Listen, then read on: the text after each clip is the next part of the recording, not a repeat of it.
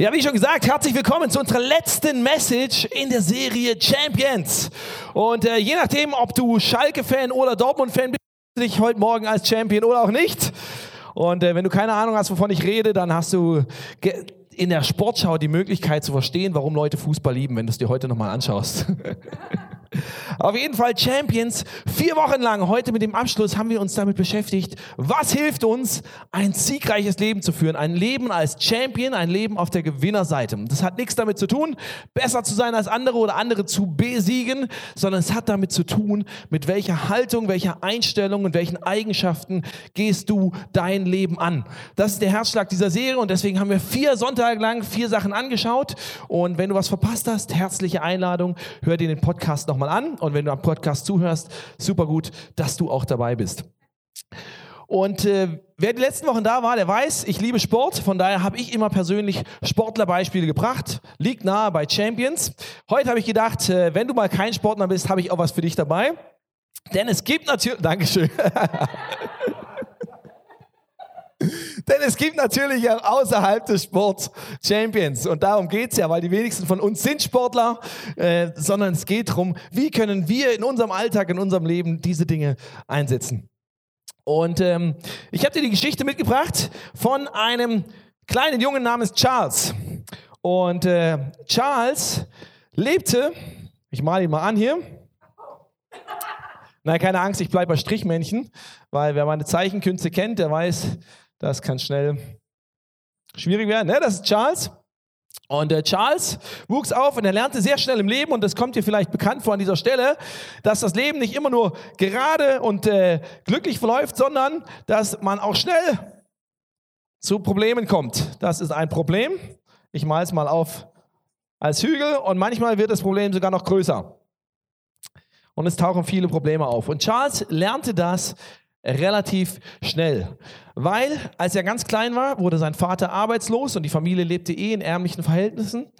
Und äh, mit sechs Jahren äh, sahen die Eltern einfach keinen Ausweg mehr und ließen Charles allein auf der Straße zurück, weil sie sagten, wir können nicht mehr für dich sorgen. Der Vater war davor alkoholkrank geworden, äh, schlug die Mutter. Es war ein wirklich schwieriges Aufwachsen. Mit sechs Jahren kam Charles zu seinen Verwandten, zu unterschiedlichen Verwandten, die ihn ja, mit Mühe und Not so mal ein bisschen durchbrachten. Und als er dann elf Jahre war, landete er endgültig auf der Straße und schlug sich dort mit Klauen, mit Betteln, mit Gelegenheitsjobs durch. Und Charles lebte in Kenia. Und mit 17 Jahren, nach sechs Jahren auf der Straße, tat er was. Er sagte, alles klar, ich äh, ich werde was versuchen. Ich laufe jetzt zu Fuß in die, in die Hauptstadt nach Nairobi, ein sehr langer Fußmarsch. Zu Fuß, wie gesagt, keine Transportmittel. Er war noch nie da gewesen. Er kannte dort keinen Menschen. Er wusste nicht, was ihn auf dem Weg erwartet. Und er läuft los und äh, sagt sich, okay, ich, ich werde mir versuchen, dort einen Job zu suchen. Und er hat tatsächlich Glück. Er findet einen Job bei einer reichen älteren Dame. Er kann dort anfangen und einfache Haushaltstätigkeiten ausführen. Und nach einem Jahr wird er befördert zu einem Farmarbeiter auf ihrer Farm. Und in dieser Zeit erlebt Charles etwas zum ersten Mal, nach 17 Jahren, nämlich, dass er zum Beispiel ein Badezimmer hat, eine Dusche, hatte er davor nie gekannt, dass er duschen konnte, dass er ein, eine vernünftige Mahlzeit hat, sich nicht nur von Essensresten durchschlagen muss. Und als er dann befördert wird auf diese Farmarbeiterstelle, lernt er unter anderem seine Frau kennen, Esther, und ich habe ein Bild mitgebracht, wie sie heute heißen, Charles und äh, aussehen, nicht heißen, sie heißen immer noch gleich, Charles und Esther Mali. Und einige Zeit, nachdem er dort auf dieser Farm gearbeitet hat, fängt Charles bei einer Baufirma an. Und äh, sie machen verschiedene Bautätigkeiten. Und mit dem Geld, was Charles verdient, hat er irgendwann genug zusammen, um sich ein einfaches Auto kaufen zu können. er kauft sich sein erstes Auto in seinem Leben und merkt, hey, mit dem Auto kann ich ja noch mehr Geld verdienen. Und er fängt an, einfache Taxifahrten von entlegenen Dörfern in die Hauptstadt zu organisieren und macht damit ein sehr gutes Geschäft. Und seine, seine Firma wächst und wächst und wächst und äh, irgendwann nennt er sie Mallis, Mal, Maliway Agencies und er macht so gute Arbeit und steckt so viel rein, dass er die Firma bald auf mehrere hundert Fahrzeuge aufgebaut hat und dann ein riesiges Transportunternehmen daraus gegründet hat. Und zu dieser Zeit ist äh, Charles schon Millionär geworden, der kleine Junge, der von der Straße kam. Und er kann seiner Familie jetzt etwas bieten, was er davor nicht konnte. Nämlich sie lebten in einem guten Viertel in Nairobi, in einem schönen großen Haus mit allem, was sie brauchten. Sie konnten jeden Sonntag in ein Luxushotel gehen, äh, dort den Pool nutzen. Nairobi ist heiß, wer das weiß. Ähm, und er hat etwas geschafft, wo ich denke, hey, das macht einen Champion aus. Er hat allen Widerständen getrotzt und hat etwas aufgebaut für seine Familie. Und was ihm dabei geholfen hat, das ist die Message von heute. Was hat dem kleinen Charles auf der Straße, der riesige Probleme vor sich hatte, der aus menschlicher Sicht wenige Perspektiven hatte, was hat ihm geholfen, zu Charles Mully zu werden, dem Millionär, der für seine Familie sorgen kann, äh, der hunderten Leuten Jobs geben kann? Und ich glaube, er hat Entscheidungen getroffen. Eine Entscheidung, die du und ich auch immer wieder haben, wenn wir in unserem Leben vor einem Problem stehen. An dieser Entscheidung hängt unter anderem, ob du als Champion lebst oder nicht.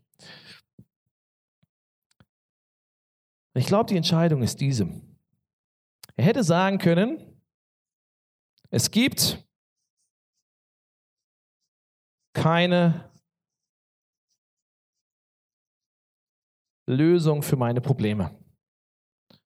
Und niemand hätte es ihm übel genommen. Und die meisten Leute in seinem Umfeld hätten wahrscheinlich genickt und hätten gesagt, du hast recht, du bist nur der kleine arme Betteljunge in irgendeinem Dorf in Kenia. Deine Eltern haben dich verlassen, dein Vater ist alkoholkrank, keiner kümmert sich um dich. Es gibt tatsächlich keine Lösung für dein Problem. Mein Aufwachsen war so schwierig. Das Leben meint es nicht gut mit mir. Er hätte resignieren können. Und er hätte sagen können, naja gut, vielleicht nehme ich ein, zwei Anläufe, aber irgendwie, ich komme nicht weiter. Ich habe ja versucht, irgendwas zu arbeiten, aber dann habe ich nach drei Tagen wieder den Job verloren. Ich habe keine Lösung, über dieses Problem hinwegzukommen. Und er hätte mit diesem Ansatz wäre er geworden ein Problembeklager. Jemand, sagt, das ist das Problem und ich erkenne es zwar, aber ich komme nicht drüber weg. Es war einfach, ich hatte keine gute Ausgangsbedingung, ich hatte keinen guten Start. Die Leute haben mich beschissen, ich wurde misshandelt und so weiter. Er hätte resigniert vor diesem Problem aufgeben können. Er hat sich aber anders entschieden. Er hat sich entschieden zu sagen, egal wie groß das Problem ist, es gibt eine Lösung. Er hat sich entschieden, ich will kein Problembeklager werden, sondern ich möchte jemand sein, der, egal wie groß das Problem ist, der Lösungen wagt. Ein Lösungswager. Jetzt weiß ich nicht, ob das grammatikalisch ganz korrekt ist. Die Deutschlehrer unter euch können mich nachher gerne korrigieren. Aber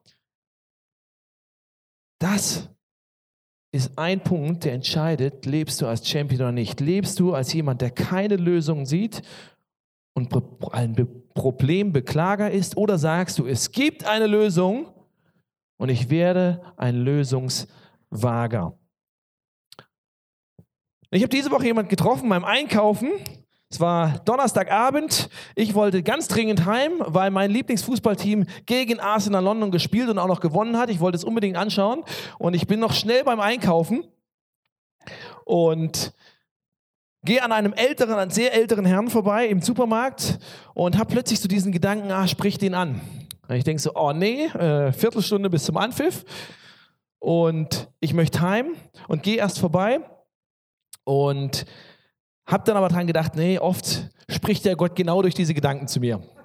Und äh, der Mann begegnet mir wieder in einem anderen, in einem anderen Gang im Einkaufsmarkt und ich merke so, er steht so vor seinem Regal, weiß nicht so recht, was er sucht. Und ich spreche ihn an, sage, kann ich ihm was helfen und so weiter und so fort. Und er fängt direkt an zu reden und erzählt mir mehr oder weniger eine Stunde lang lauter Geschichten aus seinem Leben. Ungelogen. Weil manchmal, ich dachte so, ja, was sagst du dann und was sagt er dann? Und das ist ja komisch, quatscht da einfach jemand an. Aber der hat sich einfach gefreut, dass ihm jemand helfen zur Seite stehen wollte, den angesprochen hat. Und er, wirklich, er hat mir wirklich eine gigantische Story nach dem anderen erzählt. Und ich habe gemerkt, das war der Josef hieß er. Der Josef war genau so einer. Das war ein Lösungswager. Er hat mir zum Beispiel erzählt, er war äh, in Ungarn mal unterwegs und war dort in einem Krankenhaus und hat, ich weiß gar nicht, was er dort gemacht hat, war dort in einem Krankenhaus, hat dort festgestellt, ähm, nee, es war nicht Ungarn, es war irgendwo in Osteuropa, ich will, ich will nichts Falsches erzählen, irgendwo in Osteuropa in einem Krankenhaus hat dort gesehen, viele Kinder in einem kleinen Krankenhauszimmer und den einzigen Ausblick, den sie aus ihrem Krankenhauszimmer haben, war auf eine alte, riesige Mauer aus der Kriegszeit. Graue, runtergekommene Kriegsmauer. Das war ihr einziger Ausblick in einem trüben Krankenhaus. Und er ging nach Hause und sagte, Problem, ja gut, ich bin der Josef aus äh, Bayern, was kann ich schon machen, gell? Äh, ich habe nicht das Geld, um da irgendwas dran zu ändern. Die Mauer gehört mir nicht, die Kinder sind eh weit weg. Was soll ich machen? Aber er hat gemerkt, da ist ein Problem, das betrifft mich vielleicht noch nicht mal direkt persönlich aber ich nehme mich dieses Problems an. Und er hat gesagt, egal wie das Problem aussieht, ich finde eine Lösung. Und was macht er? Er fährt nach Hause, fährt in eine andere deutsche Stadt, wo ein großer Chemiekonzern ansässig ist, geht dort in den Hauptsitz, sagt, liebe Leute, guck mal hier, ich habe ein Foto mitgebracht. Ihr gebt Millionen aus für Werbung und die Kinder haben diesen Ausblick aus ihrem Krankenhauszimmer. Von daher, wie wäre es mal, ihr nehmt einen Bruchteil von dem, was ihr für Werbung ausgibt und tut was an diesem Problem, hat sich dafür eingesetzt. Ein paar Wochen später kriegt er einen Brief von diesem Chemiekonzern, die sagen, herzlichen Dank für Ihren Einsatz, danke, dass Sie uns darauf aufmerksam gemacht haben. Schauen Sie, was wir mit der Mauer gemacht haben. Und die sind hingegangen und haben die ganze Mauer mit wunderschönen, fröhlichen, bunten Kinderbildern bemalt, dass sich der Ausblick für diese Kinder ändert. Das ist eine kleine Sache. Aber er hat gesagt, hätte sagen können, ja gut, mein Problem, ich bin gar nicht aus dem Land und ich kenne da keinen und so weiter und so fort. Aber er hat gesagt, hey, es gibt eine Lösung. Ich bin ein Lösungswager. Ich weiß nicht, wie ich da hinkomme. Ich weiß nicht genau, wie der Weg aussieht, aber ich werde eine Lösung versuchen. Und manchmal sind es gar nicht die großen Dinge in unserem Leben. Äh, viele von euch wissen, meine Frau und ich waren äh, zwei Jahre in, haben wir in Afrika gelebt und zwischen dieser Zeit waren wir in Deutschland für mehrere Wochen, um das Visum zu erneuern haben die Zeit genutzt, auch um mit verschiedenen Leuten zu sprechen, mussten verschiedene Reisen antreten wegen, Visumserneuerung und so weiter und so fort. Wir hatten in dieser Zeit gar nichts, weder Geld noch ein Auto noch eine Bleibe noch irgendwas. Und eins der großen Probleme war der Transport, weil wie gesagt, wir hatten kein Auto, wir hatten kein Geld, uns eins für irgendwie fünf Wochen oder so auszuleihen. Und wir hatten auch niemanden in unserem Umfeld, der gesagt hat, hey, in dieser Zeit kann ich euch mein Auto zur Verfügung stellen. Und wir haben echt gedacht, wie machen wir das? Wir müssen irgendwie ne, mehrere tausend Kilometer in dieser Zeit fahren. Wie, wie stellen wir das an? Und wir haben natürlich versucht, Leute gefragt und so weiter, aber das Problem blieb bestehen.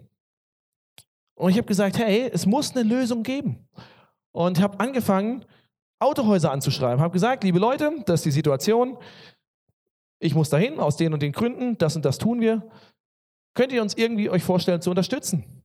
Und das Ergebnis war, ich hatte am Ende, oder wir hatten am Ende ein SUV mit Vollausstattung, ja, den wir kostenlos nutzen konnten auf Kosten des Autohauses. Wir hatten äh, einen Gutschein für einen Fernreisebus und ich hatte ein sehr nettes Schreiben, das war eigentlich fast mein persönliches Highlight, ein sehr nettes Schreiben von einem Porsche-Händler, den ich auch angeschrieben hatte. Wenn schon, denn schon. Und er sagte, Herr Rosemann, vielen Dank für das Schreiben.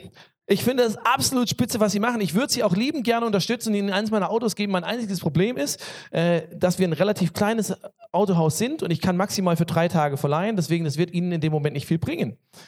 Aber ich fand das ermutigend, weil der war sich, war sich nicht zu schade, ja, zu sagen, hey, ich gebe dir auch meinen Porsche. Auch wenn es am Ende nicht geklappt hat. Der SUV war auch nett. Ja? Und vielleicht stehst du vor einem Problem und du kriegst nicht deine Porsche-Traumlösung. Aber es gibt eine gute Lösung. Und die Frage an dich ist, bist du, wenn du mal ehrlich mit dir selbst bist, bist du ein Problembeklager oder bist du ein Lösungswager? Vielleicht hast du schon mal diesen Spruch gehört. Alle sagten, es geht nicht. Dann kam einer, der wusste das nicht und hat es einfach gemacht. Ist dir vielleicht schon mal irgendwo auf Social Media begegnet, dieser Spruch? Ich finde ihn klasse. Aber weißt du, was mich traurig macht? Ich kenne viele von diesen inspirierenden Stories, wo Leute gesagt haben, hey, da ist ein Riesenproblem. Ich weiß noch nicht, wie ich durchkomme. Aber ich glaube daran, dass es eine Lösung gibt und, Lösung gibt und ich bin ein Lösungswager, statt einfach nur zu resignieren und ein Problembeklager zu sein. Aber viele von diesen Leuten sind gerade keine Christen. Und ich denke immer, wieso? Wieso? Weil ganz ehrlich, wenn du mit Jesus unterwegs bist, dann müsstest du viel mehr noch hier drüben stehen. Weil ganz ehrlich, manchmal, wenn ich Gott nicht hätte, dann habe ich Verständnis, wenn jemand hier ist. Weil es gibt Situationen im Leben, die sind so beschissen und so groß und so schwierig, wo ich absolutes Verständnis habe, wenn jemand sagt, hey, da, keine Ahnung, da gebe ich auf, da weiß ich echt nicht, wie es weitergehen soll. Aber wenn du mit diesem Gott unterwegs bist, dann hast du keinerlei Grund eigentlich hier drüben zu bleiben, sondern hast du jeden Grund da zu sein und ein Lösungswager zu sein. Und ich habe mir gedacht, warum sind trotzdem so viele Leute, die mit diesem Gott unterwegs sind, hier drüben? Und ich glaube, es sind unter anderem zwei Gründe. Und beide Gründe lauten falscher Glaube. Und wahrscheinlich gibt es noch mehr. Aber falscher Glaube Nummer eins ist tatsächlich, du bleibst hier stecken. Du glaubst nicht, dass es eine Lösung gibt, weil dein Problem und deine Herausforderung und die Situation, in der du steckst, ist momentan so groß und wirkt so überwältigend, dass du sagst, hey, ich finde echt einfach keinen Weg dadurch. Ich habe es vielleicht ein paar Mal probiert, ich habe ein paar Ansätze gewagt, aber ich bin immer wieder auf der Nase gelandet. Ich kam einfach nicht durch. Aber ich möchte sagen, wenn du diesen Gott kennst und wenn du ihn heute nicht kennst heute Morgen, dann hast du nachher eine Möglichkeit, ihn kennenzulernen. Aber wenn du sagst, ich bin mit ihm unterwegs in meinem Leben, dann glaubst du an einen Gott, für den absolut nichts unmöglich ist. Absolut nichts. Und wenn du das glaubst, dann ist das keine Option sondern gibt es nur diese Option hier drüben. Es gibt eine Lösung. Ich weiß nicht, wie sie aussieht. Ich weiß nicht, wie schwierig der Weg ist, wie viele Kurven er nehmen muss, wie sehr ich mich anstrengen muss. Aber ich weiß, es gibt eine Lösung.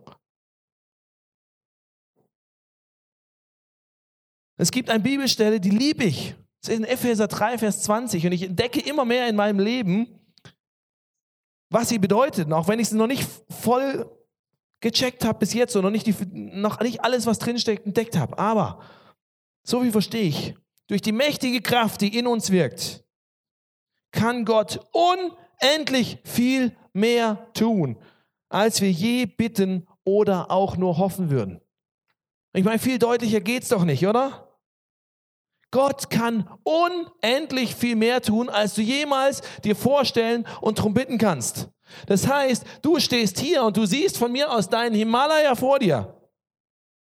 Und vielleicht kannst du dir noch in deinen kühnsten Träumen vorstellen, ne, dass da irgendwie mal irgendwo ein Weg geht. Und selbst wenn du dir das vorstellen kannst, kann Gott noch so viel mehr machen. Das heißt, der Berg, das Problem, kann niemals größer sein als Gott. Und dieser Gott ist in dir tätig. Ich habe dir eine zweite Bibelstelle mitgebracht. Und die passt wunderbar zu Weihnachten. Steht in Lukas 1, Vers 36 und 37. Und es ist äh, ein Engel, der zu Maria kommt. Du kennst diese Geschichte und er sagt folgendes. Deine Verwandte Elisabeth ist in ihrem hohen Alter noch schwanger geworden. Die Leute haben immer gesagt, sie sei unfruchtbar und nun ist sie bereits im sechsten Monat. Denn bei Gott ist nichts unmöglich. Und es war genau das. Maria stand nicht vielleicht direkt vor einem Problem, was sie hatte, sondern vor einer Situation, wo Gott gesagt hat, alles klar, du bist zwar noch Jungfrau, aber ich schenke dir ein Kind. Und Maria hat gesagt, hm, weiß nicht, wie das funktionieren soll. Weil Josef und ich, wir waren noch nicht so und so. Hm? Die Hochzeitsreise kommt noch. Und Gott hat gesagt, der Engel sagt, hey, du verstehst nicht. Bei Gott ist nichts unmöglich. Und von daher, wenn du mit diesem Jesus heute Morgen unterwegs bist, hey, ich lade dich ein, es gibt eine Lösung. Und die mag teuer sein, die mag anstrengend sein, die mag äh, aufwendig sein, die mag unangenehm sein, aber es gibt sie. Und das Zweite, warum ich glaube, dass manche Christen nicht hier drüben stehen, ist falscher Glaube Nummer zwei. Du glaubst zwar, dass es eine Lösung gibt, aber du bist nicht aktiv. Da gibt es dann so diese Aussage, ja, Gott hat das und das zugelassen, von daher glaube ich nicht, dass das und das sein Wille ist. Nur weil Gott was zulässt, heißt nicht, dass es sein Wille ist. Ich sage es dir nochmal, nur weil Gott was zulässt, heißt nicht, dass es sein Wille ist. Und ich beweise es dir. Ich lese dir eine Geschichte vor und vielleicht kennst du sie, vielleicht auch nicht. Lies einfach mit mir hinten mit. Die Nachricht von Jesus Ankunft verbreitete sich schnell in der ganzen Stadt. Es dauerte nicht lang, da war das Haus, in dem er wohnte, von Besuchern überfüllt, sodass kein einziger mehr Platz hatte, nicht einmal draußen vor der Tür. Also stell dir vor, du kommst an ans Kolpinghaus und die Leute stehen bis hinter zum Sportplatz und wollen hier zuhören. Schönes Problem. Jesus verkündete Gottes Wort. Da kamen vier Männer, die einen Gelähmten auf einer Matte trugen. Und diese Männer hatten ein Problem, weil sie hatten einen Freund, der Freund war krank, sie wussten, Jesus kann heilen. Ich will, dass mein Freund zu diesem Jesus kommt, dass er ihn gesund macht.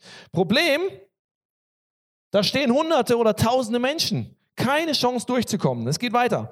Es gelang ihnen nicht, durch die Menge zu Jesus vorzudringen. Deshalb entschuldigten sie sich bei ihrem Freund. Wir haben es mehrmals versucht, aber keiner lässt uns durch. Es ist alles sinnlos. Also gingen sie nach Hause und schauten sich per Livestream an, wie Jesus andere Menschen halte. Ja, gute christliche Einstellung. Wenn du es nicht kennst, so steht das nicht in der Bibel. Aber genau so leben wir es oft. Pech gehabt, ja, ich habe es ja versucht, wir, haben's, wir haben dafür gebetet, wir haben ein, zwei Erlösungen probiert, es ging einfach nicht. Muss wohl Gottes Wille sein. War es Gottes Wille, dass dieser Mann krank ist? Nein. War es Gottes Wille, dass dieser Mann gesund wird? Ja. Und trotzdem war dieses Problem da. Und die Lösung war nicht, dass Jesus über die Menge geflogen kam und sehenden Auge schon gesehen hat, da hinten ist einer, dem muss ich die Hand auflegen, sondern die Lösung war, dass seine Freunde aktiv waren und sagten, es gibt eine Lösung, aber ich muss meinen Arsch hochkriegen und was tun. Und ich muss Lösungen wagen und ich weiß nicht, ob sie versuchen. Und so geht's weiter. Es gelang ihnen nicht, durch die Menge zu Jesus vorzudringen und hier geht jetzt der Originaltext weiter. Deshalb deckten sie das Dach über ihm ab. Dann ließen sie durch die Öffnung den Kranken auf seiner Matte hinunter. Als Jesus ihren Glauben sah, sagte er zum Gelähmten, mein Sohn, deine Sünden sind dir vergeben. Es sind vier Männer, die nicht einfach dieses Problem hinnehmen, sondern die sagen, hey, ich handle und ich vertraue darauf, dass in meinem Handeln, in meinem Lösungssuchen, in meinem Wagen Gott auch handelt. Und das finde ich genial. Und ja, es ist wichtig zu beten. Verstehe mich nicht falsch. Und es gibt Momente, wo es einfach dran ist, abzuwarten. Auch das gestehe ich ein. Das ist überhaupt keine Frage. Aber allzu oft, glaube ich, machen wir es uns zu bequem und sagen, ach ja, wenn es Gottes Wille ist, wird es schon passieren. Und wenn nicht, dann halt nicht und schieben eine Verantwortung weg. Gott hat dich geschaffen als jemand, mit dem, der das Wissen hat, hey, ich bin an deiner Seite, mir ist nichts unmöglich und ich gebe dir kreative Ideen, mit denen du was machen kannst. Es gibt immer eine Lösung mit Gott, aber die Wunder und den Durchbruch wie die Freunde, der kommt oft erst, wenn wir handeln und wenn wir aktiv Lösungen wagen und nicht einfach nur warten. Warten, nein, wagen statt warten. Und weißt du, wie es weitergeht, diese Geschichte? Der Mann sprang auf, nahm die Matte, bahnte sich einen Weg durch die staunende Menge. Da lobten sie alle Gott. So etwas haben wir noch nie gesehen. Und dieser zweite Teil, der begeistert mich. Da lobten sie alle Gott. So etwas haben wir noch nie gesehen. Weißt du, was das heißt? Dein mutiges Lösungswagen ehrt Gott. Weil es zeigt, du begreifst das Problem und die Herausforderung nicht einfach als Problem und Herausforderung, sondern du begreifst es als eine Möglichkeit, wo Gott sich zeigen kann. Es ist eine Gelegenheit, wo du sagst, hey, es ist nicht einfach ein Problem, was sich vor mir auftürnt, sondern es ist eine Möglichkeit, Gott dir zu vertrauen. Es ist eine Möglichkeit für mich, mein Vertrauen auf dich zu setzen, mit dir gemeinsam was zu wagen, mit dir was zu, zu erleben und mich an dich zu wenden. Deine Initiative, die du in Situationen ergreifst, wo du vor einem Problem stehst, die ehrt Gott. Die mag nicht immer funktionieren. Vielleicht musst du zehn Sachen probieren. Vielleicht hast du Rückschläge, mit Sicherheit. Und ja, nicht jeder Weg ist vielleicht immer Gottes Wille, aber dass du die Initiative ergreifst und Lösungen wagst, im Vertrauen auf Gott und im Gespräch mit Gott natürlich. Wenn er sagt nein und du rennst trotzdem, klar, das ist dann dein Fehler. Aber wenn du es im Vertrauen auf Gott wagst, dann ehrt das ihn. Und dein mutiges Handeln in Situationen zeigt deinen Glauben an den großen Gott, für den nichts unmöglich ist. Und das Schönste, Gott lässt uns ja nicht allein, sondern er gibt uns den Heiligen Geist. Wenn du gesagt hast, Gott, ich lade dich in mein Leben ein, ich möchte, dass du der Chef in meinem Leben bist, hat er dir versprochen, er wird dir ein Geschenk machen, nämlich seinen Heiligen Geist, der in dir lebt, der dir Kraft gibt, der dir Freude gibt, der dir Ratschlag gibt, der dir Trost gibt, da wo du es brauchst. Das heißt, wenn der Berg wirklich mal extrem anstrengend und groß ist, und das will ich nicht in Abrede stellen, dass das der Berg oft ist, dann tröstet er dich da, wo er es braucht. Dann gibt er dir da die kreative Idee, die du brauchst. Und wenn den Weg noch kein Mensch vor dir gegangen ist, dann wird er dir zeigen, wo du den Weg selbst entwickeln und durchbahnen kannst. Und ich liebe es, wenn Menschen sagen, hey, ich bin ein Lösungswager. Aber ich liebe es noch mehr, wenn Menschen sagen, hey Gott, mit dir bin ich ein Lösungswager, weil ich weiß, mit dir gibt es keine hoffnungslosen Situationen. Und die nicht nur einfach aus sich heraus Lösungen finden, was oft auch funktioniert, sondern die sagen, ich mache es gemeinsam mit Gott. Das Wunder und die Kraft kommt von Gott aber es kommt durch dein Handeln. Und ich habe dir vorhin den ersten Teil der Geschichte von Charles Mali erzählt. Und vielleicht hast du schon gedacht, ist schon ein Champion, hat schon viel erreicht. Aber die Geschichte geht weiter und sie begeistert mich noch mehr, weil er ein Erlebnis hat mit diesem Gott. Und dieses Erlebnis ist, er ist eines Tages auf einem Parkplatz und es kommt ein Slum-Kid, wie er eins war, was auf der Straße lebt und bietet ihm an, hey, gib mir ein bisschen Geld und ich passe auf dein Auto auf, während du im Meeting bist. Und er sagt, nein, mach mal nicht. Gibt ihm kein Geld, lehnt das Angebot ab, geht in sein Meeting, kommt zurück und sein Auto ist geklaut. Aber das löst etwas in ihm aus. Es erinnert ihn nämlich an die Situation, wie es für ihn war auf der Straße. Und es zeigt ihm, hey, diese Kids, die brauchen was. Und ich habe was, was ich ihnen geben kann. Und das sind gar nicht so sehr meine Millionen, sondern was diese Kids vor allem brauchen, ist eine Familie, die ihnen hilft. Es sind Eltern, die für sie da sind, die ihnen Bildung geben, die an sie glauben, die sie korrigieren, da wo sie es brauchen. Und er geht an diesem Punkt mit dem Auto, geht er mit Gott ins Gespräch und sagt, Gott, was soll ich tun? Und Gott sagt, verkauf alles, was du hast. Ich habe dir die Millionen geschenkt, jetzt kannst du wieder hergeben. Und Charles Mully geht hin und sagt erstmal seiner Familie, alles klar, wir nehmen jetzt fünf Straßenkinder auf aus den Slums in unser Haus im Nobelviertel. Das war, das allein war für die Familie schon eine Herausforderung. Und was meinst du, was die Nachbarn gesprochen haben, als er das gemacht hat? Aber er hat sich davon nicht stocken lassen, er hat gesagt, hey, viel größer als nur, es geht nicht nur um mein persönliches Problem. Es geht nicht nur darum, dass ich da war und ich bin halt über den Berg drüber gekommen, sondern das Problem haben Millionen andere Kinder auf der Straße auch. Und vielleicht kann ich jemand sein, der ihnen einen Weg hindurch zeigt. Und zwei Jahre nachdem er das gemacht hat, lebten bei ihm zu Hause schon 60 Kinder von der Straße. Und die Nachbarn schüttelten nur noch den Kopf und er merkte, alles klar, ich muss wirklich jetzt so langsam meine Firma komplett verkaufen, weil sonst kriege ich die gar nicht durchgefüttert. Und drei Jahre später verkaufte er aus sein Haus und kaufte ein Anwesen irgendwo im Busch, nahm weitere 200 Kinder auf. Und vor kurzem haben er und Esther seinen 45. Hochzeitstag gefeiert und haben in den letzten 25 Jahren über 23.000 Kindern von der Straße geholfen. Und ihre Geschichte ist nicht eine, die, wo alles dann easy lief. Hättest sagen können, ja, der hatte Millionen. Der hat trotz seiner Millionen, die sind alle draufgegangen. Der hatte immer wieder riesen Herausforderungen. Wie fütter ich die Kinder durch? Auf dem Land, wo sie waren, gab es kein Trinkwasser. Wo kriege ich jetzt Trinkwasser her? Sie sind immer in einem Bereich, wo die Probleme nicht weniger werden. Aber wo er als Champion lebt und sagt, egal, welche Situation kommt, wir haben einen Gott auf unserer Seite, mit dem es immer eine Lösung gibt und mit dem wir Lösungswager statt Problembeklager sein können. Ich möchte dich zum Abschluss fragen, was möchtest du sein? Ist deine Entscheidung. Der Gott ist derselbe. Der Gott vom Charles Das ist der gleiche wie hier. Der Gott von den vier Freunden, die den Weg gefunden haben für ihren Freund, ist der gleiche. Er möchte, dass auch du als Lösungswager liebst, lebst und liebst.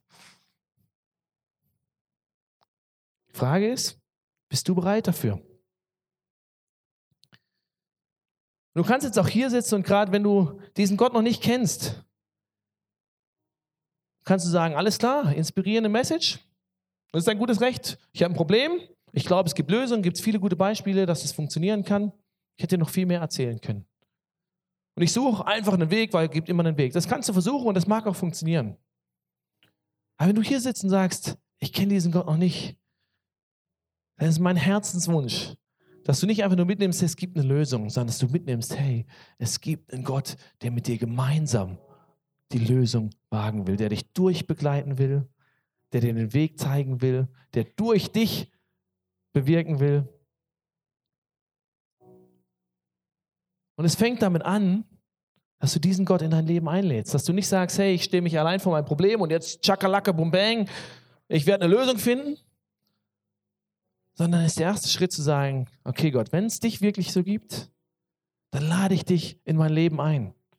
Und das ist vielleicht das größte Wagnis, was du überhaupt machen kannst.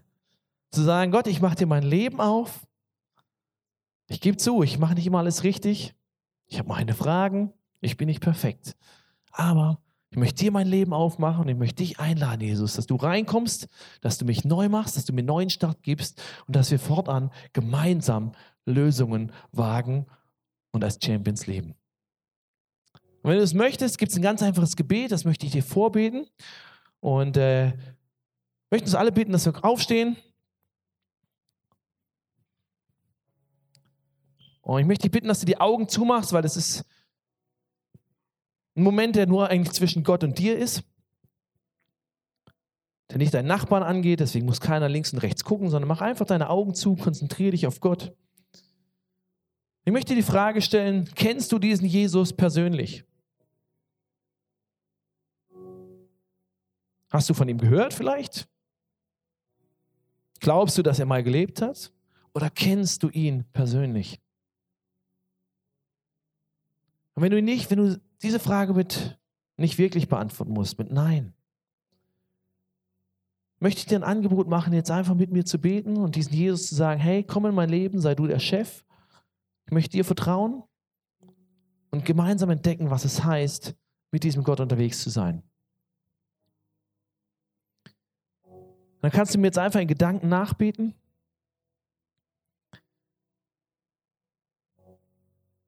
Danke, Jesus, dass du für mich bist. Das habe ich heute Morgen gehört und ich kann es noch gar nicht so richtig greifen. Aber ich merke, du hast mich heute Morgen angesprochen. Und ich merke, du möchtest in mein Leben rein. Und ich merke, ich brauche dich. Deswegen mache ich dir mein Leben auf und ich lade dich ein, dass du der Chef bist. Ich bitte dich um Vergebung, da wo ich Sachen falsch gemacht habe. Und ich bitte dich, dass du mir einen brandneuen Start gibst. Komm und sei du mein Chef und mein Retter. Amen. Wenn du das gebetet hast, möchte ich dir gratulieren. Weil es ein besonderer Moment. Ein Moment, den viele in diesem Raum geteilt haben. Ich möchte dich ermutigen, bleib nicht dabei stehen. Wenn du das zum ersten Mal gebetet hast heute, dann lade ich dich ein, dass du nachher hintergehst oder jetzt in dieser Zeit, wo wir noch ein paar Lieder singen werden, dass du hintergehst in diese Ecke. Da stehen Leute für dich bereit, die sind gerne bereit, äh, mit dir zu beten, dich zu segnen. Die möchten dir ein Geschenk machen als Erinnerung an diese Entscheidung. Möchten dich segnen. Musst keinen Seelenstriptease machen, gehst einfach hin, sagst, ich habe dieses Gebet zum ersten Mal gebetet. Und sie werden es einfach mit dir feiern und möchten dir helfen, die weiteren Schritte zu gehen. Aber vielleicht bist du auch schon hier heute Morgen und sagst, hey, ich kenne diesen Jesus schon, ich bin schon mit ihm unterwegs und trotzdem merke ich, hey, ich brauche diese Ermutigung immer wieder. Und vielleicht stehe ich sogar hier drüben, aber ich möchte da. Ich möchte nicht mehr Probleme beklagen, sondern ich möchte Lösungen wagen. Da möchte ich für dich beten und ich, wenn du das bist, mach ich dir einfach Mut, streck den Arm aus, nicht zu mir, sondern zu Gott und sag, Gott, von dir brauche ich die Hilfe. Jesus, ich danke dir, dass keine Situation in unserem Leben jemals größer ist als du. Selbst die großen, größten Probleme in unserem Leben sind vor dir klein. Und es ist so gut zu wissen, dass du auf unserer Seite bist, Gott. Ist so gut zu wissen. Und ich bitte dich, dass du uns hilfst, dass du mir hilfst, dass du uns als Kirche hilfst. Niemals den Blick aufs Problem zu richten und zu sagen, ach, das Problem, es ist so groß. Sondern zu sagen, hey, egal wie groß das Problem ist, es gibt einen Weg, weil für meinen Gott ist nichts unmöglich. Und jetzt, ich spreche das aus über diese Kirche, ich spreche das aus über jedem, der sich heute danach sehnt, der sagt, ich möchte ein Lösungswager sein. Und ich bete, Heiliger Geist, dass du etwas in unserem Denken veränderst, dass du etwas in unserem Herzen veränderst, dass du uns Mut gibst, nicht bei unseren eigenen Erfahrungen hängen zu bleiben, weil unsere Erfahrungen sind nur ein begrenzter Einblick in die Realität. Und deine Wahrheit ist so viel größer und du sagst, für dich ist nichts unmöglich. Und Gott, das glauben wir heute Morgen. Und danach sehen wir uns, dass es immer mehr Realität wird in unserem Leben. Jesus, ich bitte für Durchbrüche in unserem Leben, da wo wir vor großen Problemen stehen, da wo Ehen in der Krise sind, da wo finanzieller Druck da ist, da wo Schwierigkeiten auf Arbeit sind, da wo jemand Arbeit sucht, da wo Sorgen und Nöte sind, da wo Trauer ist, durch die man nicht durchzukommen scheint. Jesus, für dich ist nichts unmöglich und deswegen bete ich in deinem Namen, dass du Durchbrüche schenkst, dass du Hoffnung und Mut schenkst, dass wir wissen, es gibt einen Weg hindurch in Jesu Namen. Und Jesus, ich bitte dich zum Abschluss dieser Serie, dass das, was wir gelernt haben, dass das, worüber wir uns ausgetauscht haben, dass es einen Unterschied macht für die nächsten Jahre, dass wir verändert herausgehen, dass ich verändert herausgehe, dass wir ein Leben als Champions leben, was leidenschaftlich ist, was Leidenschaft ausdrückt, dass wir ein Leben leben, wo wir sagen, hey, mein Wille der geht in die richtige Richtung. Und ich werde alles tun, um diesen Willen in die richtige Richtung zu lenken. Dass wir ein Leben führen, was Worte des Lebens ausspricht über mir und andere. Und dass wir ein Leben führen, was keine Probleme beklagt, sondern Lösungen wagt. In Jesu Namen segne ich dich damit. Amen.